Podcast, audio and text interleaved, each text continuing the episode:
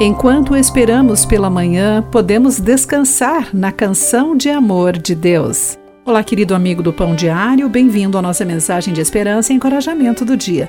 Hoje lerei o texto de Mônica LaRose com o título Uma Canção na Noite.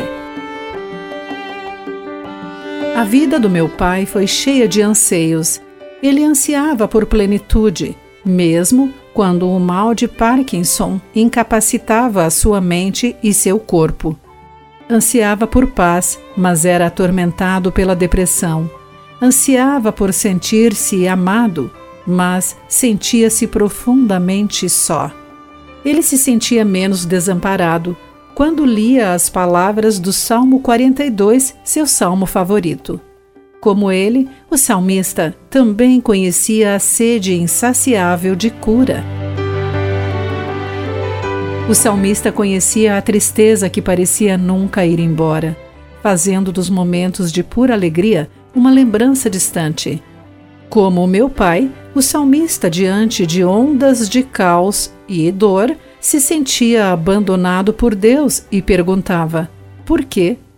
E à medida que as palavras do salmo o inundavam, garantindo-lhe que ele não estava só, meu pai sentia o início de uma paz silenciosa e ouvia uma voz suave dizendo-lhe que, mesmo sem respostas, mesmo esmagado pelas ondas, ele ainda era amado.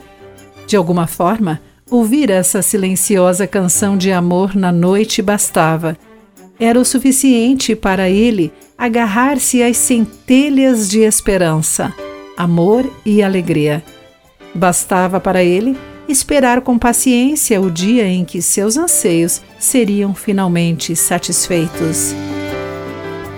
Querido amigo, ore a Deus assim: Senhor, sabemos que levaste todo o nosso sofrimento e que um dia o transformarás em vida ressurreta mesmo assim, esperamos e ansiamos por cura.